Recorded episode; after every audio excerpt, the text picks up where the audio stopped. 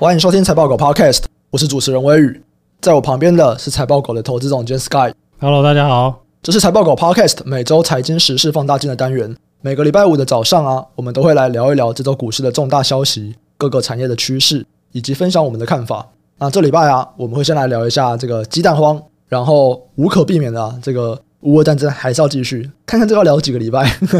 我们其实都讲过了啦，那每个礼拜还是来一些 update 好了，对，因为毕竟我觉得所有的人都还是很关注这件事情，所以每个礼拜我们还是有一些 update。最后我们也会来聊一下中心店的这个 NFT， 嗯对，还有心梗。对新的梗。首先，我们先来聊一下鸡蛋黄。我不知道大家会不会好奇为什么会缺蛋。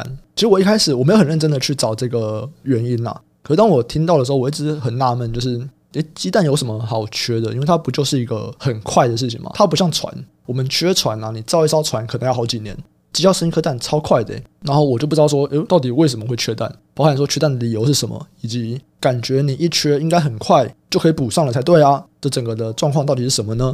那我刚刚好透过这一期企划，还有去找了一些资料，回答我这个困惑。不过在这之前，我可以先来聊一下，就是我这个周末啊，我有去听一个韩国的魔术大师他的一些讲座，就是教大家变魔术。然后它里面有一些魔术是会把一个白色的球变成鸡蛋，然后打破在那个杯子里面，这样子，就是整个画面很神奇。因为它本来就是一个球嘛，它可以在地上摊来摊去，然后突然之间就变成一个鸡蛋。可是当它变完以后，那个翻译就说：“哇，这个魔术现在台湾很贵哦。”呃，台湾是买不到鸡蛋啊，这是一个奢侈的魔术，回票价呢？ 炫富型魔术这样，所以他们就说，哦，就练习的时候可能不能拿真的鸡蛋来练习。 那我们就先来聊一下台湾人对于鸡蛋的需求。台湾的人均啊，一天大概就是一颗蛋，然后其中彰化啊，大概它负责了四十四趴的产能。那为什么会有这波鸡蛋荒呢？其实茂生农经的这个董事长吴清德哦，他就说他在这个行业已经超过了六十年，他从来没有看过会有这样子的鸡蛋荒。国内的蛋品呢、其实到去年可能九月、十月都还很正常，是到十一、十二月突然减少，然后一月变得很严重。这里面其实有几个原因啊，Sky 要不要来讲一下？鸡就是生物嘛，其实这是控管这个鸡的我们是鸡突然变少了吗？就温差问题啊。嗯什么呀？天气好冷啊， 鸡就死掉了。 所以是会生蛋的鸡死光了。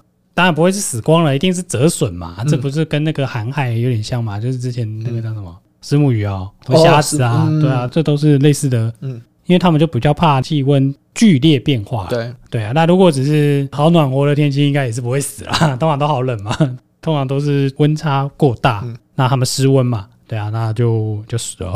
其实目前呢、国内的鸡蛋缺口大概就是五趴左右，所以对南部人来说可能还好，反而是这个北部的工商业区人口密集度高，而且我们只要听到缺什么，大家就去抢什么，就跟那个卫生纸一样，哇！所以本来就算不太缺，现在也变得非常缺的感觉。你就可以买蛋，然后抛在 IG 上， 所以你是鸡蛋富翁啊！就变成一个炫富型资本啊。嗯，对太棒了。可是应该说这样的温差大，以前也有过啊，就寒流，诶，以前也有寒流啊。那为什么只有这一次才有这种缺蛋鸡的问题？其实也不能这样讲，因为你看肉也是嘛，嗯，你知道用一只鸡从国外进口也很贵嘛，对不对？其实嗯其实肉也是起起伏伏嘛，这其实就是供给跟需求没有办法 match 啊。对啊。可是我们是第一次，像我刚刚前面有提到嘛，茂生农经的董事其实他就有提到说，这次的鸡蛋荒是他六十几年来第一次遇过。可是过去六十年一定也有很多次的寒流，之前也有蛋也有涨啦，只是没有这次那么夸张而已啦。嗯当然，我相信是疫情的东西啊，那你很难进口新的种鸡嘛，嗯让你这个供给就可能有些问题嘛，嗯饲料也涨爆啦。嗯，当然，蛋鸡这个行业其实有在整病啦。你看这几年做相关鸡行业的啦，嗯台湾有做鸡行业的，应该是只有三四间而已。嗯我说上市贵公司哦，不是说非上市贵。嗯那大家开始进入了这个蛋的领域嘛，嗯更直白讲是洗选蛋。嗯，对啊，所以像这样的行业，其实看起来是集中度也是在拉高啦。呃对啊，集中度在拉高，告 诉你另外一个事实就是，哎，好像产能在变少啊。哦，所以这个东西可能是一个啦。那综合起来才造成蛋荒嘛。嗯，但因为你产蛋这个就跟种稻米啊、高丽菜啊这些的东西很像嘛。就我们以前常讲，就是这个就蛛网理论嘛，嗯嗯你现在需求决定下一期供给嘛。嗯就是因为时间的不匹配，所以造成了短期有供需的不一致啦。目前有看到有媒体在说了，国内的蛋黄大概四月以后就会获得疏解，那五六月说不定还会出现产能过剩的状况。不过我们刚刚在聊的时候，我觉得有一些东西蛮有趣的，可以来帮大家科普一下。就是我们现在没有可以生蛋的鸡，那它的整个流程会怎么样？大家其实要知道哦，就是生蛋的这个鸡啊，并不是就我们想要多少就有多少的。一开始会有这个叫种鸡的这个流程，然后我们是从国外进口的。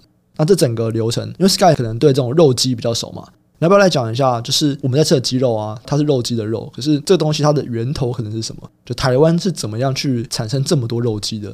这个其实全球差不多啦，嗯只是因为台湾跟中国好像都没有种鸡嘛，那种啊那种个鸡是什么意思？就是很纯种的鸡，就跟啊鸡有品种嘛，狗跟狗一样啦。就跟种马一样 是一样的意思吗？哎不是，我的纯种鸡的意思是说，譬如说，啊，用狗来比喻好了，就是纯种的柴犬、嗯纯种的马尔济斯、嗯，嗯然后纯种的这个可能牧羊犬，反正就是对血统纯正的血统纯正的，鸡的血统纯不纯正有什么关系啊？你就听起来好像没关系，对不对？但你也知道，通常混种的战斗力会强一点。那为什么我们要去买纯种的呢？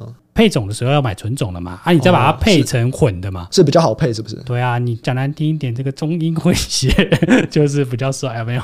嗯呃有外国人的血统啊。 ，OK OK， 没有开玩好，笑。哦那你讲，反正就是说，我们知道说什么配什么，产生出来的鸡可能它的肉比较好吃，那不我是们好，吃的、欸其实是因为这是肉鸡，嗯白肉鸡嘛，对总称白羽鸡啦。那嗯通常人家我们讲红羽或黄羽就是土鸡嘛。嗯，我更直白一点，它成本最低啊，它哦的换肉率最高啊，这个是经过多年来的测试。嗯所以告诉你说，这样生产的鸡，嗯你喂它最少的饲料，它长出最多的肉了。嗯，对，，所以其实这个是算的很精确的，嗯因为那个很复杂，就是通常会配三种，所以会第三代就对了啦。嗯，因为第一代你混两种而已嘛，哦通常混三种的，当然有口味上的差异，嗯但我觉得大家应该不想知道吧？嗯，啊对所以其，实我们是去跟国外买那种爷爷奶奶辈的鸡，哎然后他们会先。对对对对配成爸爸妈妈就父辈的鸡，父辈的鸡，然后然再后然后我们最后吃的是子辈的鸡。对对对对，没错，哦就是这样子，嗯相当的残忍的一个流程。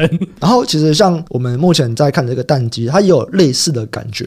我们去国外买纯种的鸡，然后它会在台湾交配孵育这个蛋鸡，那这个就是一个产业喽。然后接下来下一个环节是另外一些产业，他们会去把这个雏鸡啊，就是小只的鸡，把它孵育成就是比较成年的鸡。那这是下一个产业，最后他们会卖到蛋鸡场，就是专门在让鸡生蛋的这些农家吗？应该 算对啊，农对家吧、啊算对了，反正你就把它当做工厂。对对对，再到这个工厂里面让他们去生蛋。那其实每一个环节可能是不同的产业，有些公司可能都有做啦，但是其实在一般小的农家里面，它是分开来的这样子。那这就是为什么我们会发现说，哎，我们现在可能缺乏这个蛋鸡，可是没有办法很快的出来，为什么？因为它要先从国外去进口这个种鸡，种鸡之后它要先交配，然后去生这些蛋鸡，然后蛋鸡还要再养大之后才可以去生蛋。可是目前可能又卡到一个疫情的关系哦，大家知道这个物流其实都有受影响嘛，就连这个种鸡的物流也有可能受到影响，那就变成说我们有了这个缺鸡的这个缺鸡潮， 缺鸡潮听起来怪怪的。不过我们有这个缺鸡潮以后，没有办法很快的补上。像刚刚 Sky 讲的啦，我们这一波的需求会决定下一波的供给，所以当现在啊，大家这个鸡蛋荒，然后鸡蛋变贵了这样子以后，其实就会有很多的养鸡的商人，他们会去进很多种鸡嘛，那我们就会预期说，接下来可能就会有很多种鸡，他们会生出更多的蛋鸡，那我们接下来可能就会有鸡蛋产能过剩的问题。太棒了！哦，没有啦，因为我个人蛮喜欢吃的， 台湾人均一天一颗蛋，我是觉得一天一颗蛋算偏少诶、蛮少的吧？对啊因为我自从它导正了以后，你一天可以吃超过两对颗蛋哎，我觉得好爽哦！赶快一这直边还吃哦。是啊帮大家科普一下好不好？有人说什么吃蛋胆固醇过高，哎、这个东西已经是被破解了，没有这种事情了。对，所以我狂嗑，好爽。我一碗泡面平均要加三颗蛋，嗯，嗯 这个加的有点太多， 对我一碗泡面标准就是三颗蛋，我觉得一碗泡面一颗蛋不够。你这样不行啊。接下来啊，我们再来聊一聊乌俄战争。那现在很多新闻会开始讲这个会不会有供应链的风险？那啊其中一个关注的角度啊，就是工业气体，因为其实乌克兰它有提供全球的奶气啊，然后氩气啊、克啊、山啊等等气体。那其中奶气，乌克兰占了全球将近七成的产量哦。那这些东西它是什么哦？它其实就是一般惰性气体啦。然后我们在做一些半导体产业可能会用到，例如说我们在做晶圆的时候，深紫外光 DUV 或者是极紫外光 EUV 等这种设备投影的时候，其实它都是一个很重要的镭射气体。那这种东西它其实并不是自然资源啊，它算是钢铁产业的副产品。那我们也知道嘛，就是俄罗斯跟钢铁是很有关的，它的副产品这些工业气体对于很多半导体供应链来说，这些气体都是很重要的东西，所以就会有人担心说，哎，现在乌俄战争开打，只要跟俄罗斯有关的原物料，大家都会很担心会不会有问题。我是觉得就有解答了嘛，他就跟你讲是钢铁的副产品嘛。对所以啊，这个其实有高炉都弄得出来啦。可台湾就没有那么多啊，因为台湾可能啊台要湾的还是更有多。 啊，可能中国很多啊，嗯嗯对对不对？中国那边一大堆啊。对，因为这个有讲到钢铁啦，我们顺便带一下。其实这东西比较有趣的是说啊，大家很关心半导体这些惰性气体为什么要用惰性气体，就是怕它反应嘛，对，怕它燃烧嘛，对啊，怕它有其他的反应嘛。那而且要选择这种比较容易取得分子量比较大的，嗯那所以这这个会用在啊这太化学了吧制成？呃好吧，什么分子量，太化学嗯了吧？好吧，这个有点困难，但我化学被当啊没有。 而且电子气体其实占半导体生产比重，气体 maybe 十 percent 上下而已吧。而且那是全部加起来哦，这不是只有其中一种，这个占比其实不大了。嗯，对啊、你说真的会影响多少？我就觉得还好。那在价格上可能会涨吧，但是占整体的成本也是还好。嗯，只要不要缺货都还好。对对，对，那在供给上呢，那就是提到就是说钢铁厂的都可以生产嘛，嗯，所以这个东西就是可能会跟着钢铁厂开工率有关系啦。那你就是说，那乌克兰跟俄罗斯占全球钢铁几个 percent？我抓到资料大概是五个 percent 啦，就大概俄罗斯有四个 percent 嘛，乌克兰一个 percent，大概跟台湾差不多。其实前面那个有告诉你那个蛋差五趴，价格涨歪了嘛。对你，看钢铁差五八，你看会不会涨歪？哪一个差比较多？对啊，所以其实这个东西都是大家都在预先反应啦，就是大家在算。那我蛮好奇的，欸就是如果乌克兰啊，它的钢铁产量只占全球的一趴，为什么它的奶气可以占到全球的七成啊呢、我不敢确定说原因是为什么，但我觉得有可能是它特别便宜。哦，对，因为其实俄罗斯的钢胚也是好便宜啊。嗯 对，而且尤其去年有好便宜的钢胚，嗯，对啊，所以这个东西就是有可能是价格的因素啦，对，反而哦，不啊是量的问题就啦，不是生产的问题。哎、对，它就是比较便宜，或者是它制成有一些不一样，因为每个高炉还是有每个高炉的产品不一样嘛。嗯，对啊，所以没有办法很明确知道为什么会造成这个历史严格啦。相比之下的话，因为台湾有一些做这个气体的公司嘛，嗯，他们也会讲说哇，我们这个价格涨很多啊。对，但你说会不会断料？我觉得应该不会、啊台积电是说他们已经有分散风险，建立十几家的气体供应商，他们手上也有安全库存，有六个月啊。我觉得会这样讲的话，就代表说至少可能三四个月没问题。对啊，那你还可以继续买嘛？哦，对对对对，那么就是看他说他接下来，因为他就说安全库存六个月，那他到底是不是能够持续的有这个六个月，还是说这个六个月会慢慢的缩短？然后，对啊，那其实取决于它打多久嘛，这你也不没有办法确定哎，啊、现在真的是没人知道了啦。就只能观察嘛，你也对对你也不对知道对怎么看啊，对啊，你我还记得以前那个波斯湾战争那一次一样啊，就一直看电视，然后看飞弹射来射去了，嗯啊然后什么时候结束你也不知道，对 对啊，现在真的是没人知道哎、不知道啦，美国可能知道，拜登可能知道啊，但除了拜登跟普丁以外，应该真的没几个人知道了。对啊，啊现在在找台阶啦，看台阶铺好了没啊？铺好了可能就会有人下了吧？我是觉得普丁的那个其实很不给台阶下、啊，他叫乌克兰要去军事化、哎，这怎么可能？讲一讲就好了、啊，一定先喊最极端的，再对慢慢往回拉嘛。我是这样看啦，但我不确定它什么时候会结束啊。嗯，毕竟我们都不是外交专业嘛。对啊，就算是外交专业也没用啊。 之前不是一堆人说要不会打吗？嗯，那普丁谁管你啊？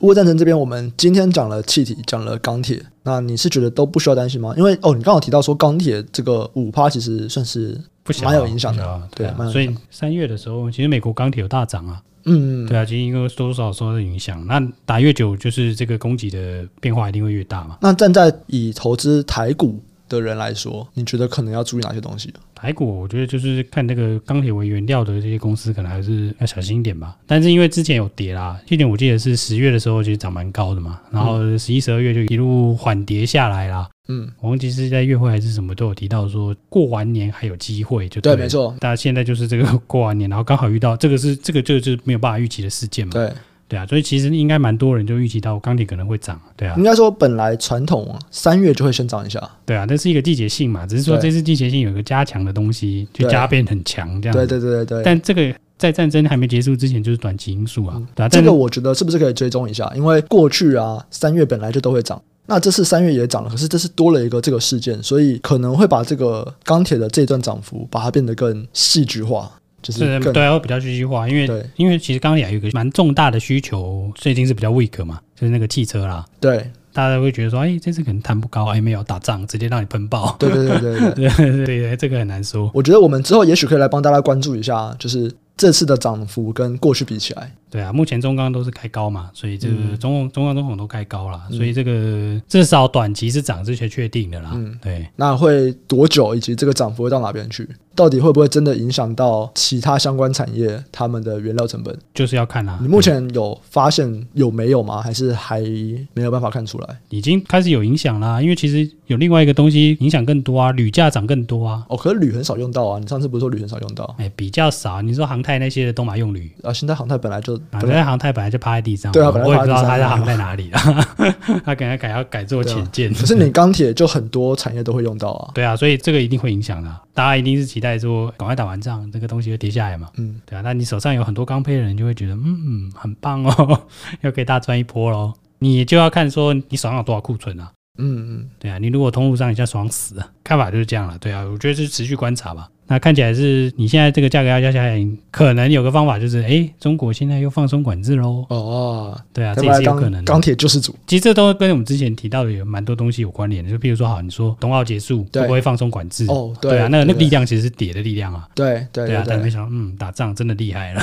嗯对啊，它这个冬奥放松管制的力道如果加强的话，那这个就有可能会和缓一点嘛。对对对啊，但不管怎么样，你从去年那个回档的时候，诶，其实那是个好机会啦，我只能这样 讲。嗯嗯，应该说今年的这个三月钢铁会涨价，其实有蛮多原因的。啊第一个当然是过去季节性因素，本来就会这样子，因为过年就是停其实就会工减嘛。缓，对啊，对，就是过年大家都放假了，那本来三月的时候就是会大家回来，然后需求会回来，然后供给会回来。那再来就是说，今年有冬奥，冬奥为了要让这个天气好一点，不要这种尘螨或者是这种啊，蓝天在线，烟雾好吗弥漫， 对，想要看到蓝天，所以他们会关闭很多的高炉，只是不要让它排放那么多废气。那随着冬奥结束，本来这个管制就会变松一点，所以它的供给也会再多一点。那其实今年的这个三月算是有蛮多的事情在影响钢铁，当然现在我们在讲的这个战争也是在影响整个全球钢铁的产能状况。我觉得今年三月的钢铁市场算是蛮有趣的，因为有很多的变数。是好，那最后啊，我们就来聊一下中心店的 NFT。其实它并不是中心店这间公司哦，我们都知道嘛，中心店应该聊过不少次了，我们在绿能产业都会提过它。可是它主要是中心店投资的一间子公司就嘟嘟房 嘛，嘟嘟房有这个停。车的人都知道啦， 哎，真的吗？真的啦，嘟嘟房有很多吗？还蛮多的哦。嗯，啊，你有停车，每天在那边找停车位啊，嘟嘟房停了 啦，他们现在他们要发了 NFT，你我觉得很棒哎。要不要来介绍一下他们 NFT 的东西？啊，我觉得很难介绍，它 NFT 就可以停车， 就这样啊， 真的是好容易明白、欸他们 NFT 有几种啊？什么永恒王、日光男、夜行者、数字侠， 反正就是你越高等级的 NFT，它的停车就是怎么说越便宜啦。你的这个永恒王是终身免费停车哦、有两百张哦。然后日光男的话就是两年白天时段免费停车，然后夜行者是两年晚上时段免费停车。诶，终身免费停车算是蛮划算的、什么划算？算赞是啊！ 对，因为它的这个铸造价啦，铸造价是大概是三万多，对，三万多多台币。当然，你最后能不能够拿到这个钱，因为它其实是用抽的嘛。对啊，对啊，对啊，对，不过如果抽到的话，真的是赚的、一定赚了，对啊一定赚了。你就是终身免费停车，停车费很贵哎，拜托，你台北市随便租个停车位就七八千块啦，一对啊个月嘛，你对你一年就多少钱了？对对对，你半年就回本了。对啊，你一下就回本嘞，对，真光这的。个点就好了， 其他我不看了。不过我觉得也可以看出来，我觉得目前呢、啊我们其实 NFT 上市贵公司发的 NFT，我们已经讲过蛮多家的。对啊，对，就是之前也有提过六角啊什么。顶多喝喝奶茶嘛对，但这个是真的实用哦。我觉得喝奶茶也实用，你不要批评喝奶茶哦，喝奶茶也哎不喝错。奶茶你又不可能喝几 百杯，对不对？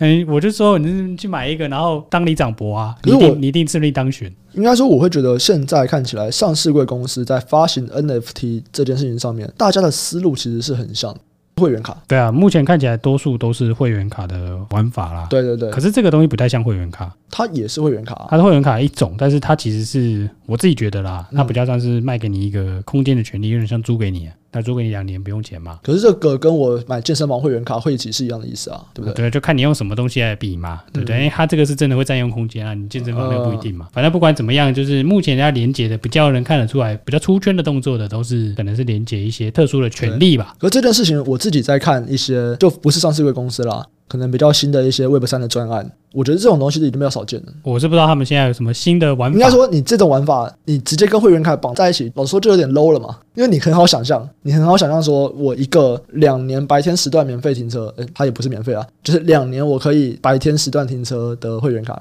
你很好去想象它可能一般市场面上会卖多少钱。对啊，可是你今天如果你再用一个 NFT，NFT 它至少有一种那种想象空间，或者是不确定性，或者听起来很潮，有没有？所以我觉得你把它那么具体的绑在一起的时候，大家已经开始会觉得说这个赋能，他们叫赋能啊，就是比较弱了一点，可能会说有点比较新的玩法。我自没己有在啊，看像这的个话。就是比较容易判断价格啊。对啊，你判断价格就不行啊。哦，哦，你如果你要炒，那我没办法。你价格容易被定锚，你就不好炒作嘛。可是之前 Ackman 不是最推的就是这一种吗哎，可能推这种吗？ ？Ackman 不是推一个那个跟奢侈品绑的对对对对，啊，那也算得出来啊。哦，不是不是，它那个不一样哦，它那个它是可以把精品实物绑一个 NFT，有点像是像这样子啦。我们如果去卖一个你房契的 NFT，你卖给别人，房子是谁的？房子还是你的嘛？因为房契的 NFT 不代表房契，对不对？哦，对啊，他想要的是绑在一起。你未来啊，你这个精品的 NFT 卖给别人以后，你这个精品就真的是别人的，啊对啊，这不是一样意思。一样吗？让我思考一下。啊，不就是把你的权利卖给别人，把你的所有权卖给别人嘛？哦，可是他是第三方在做这件事情啊，你今天这啊个不是第一样方啊意思啊，我就把权利转给别人嘛。你这个 NFT 代表了权利的表彰嘛，我讲得对更直白一点，就是一张证书啦。对啊，对啊，对啊，对啊，啊，这不是一样意思。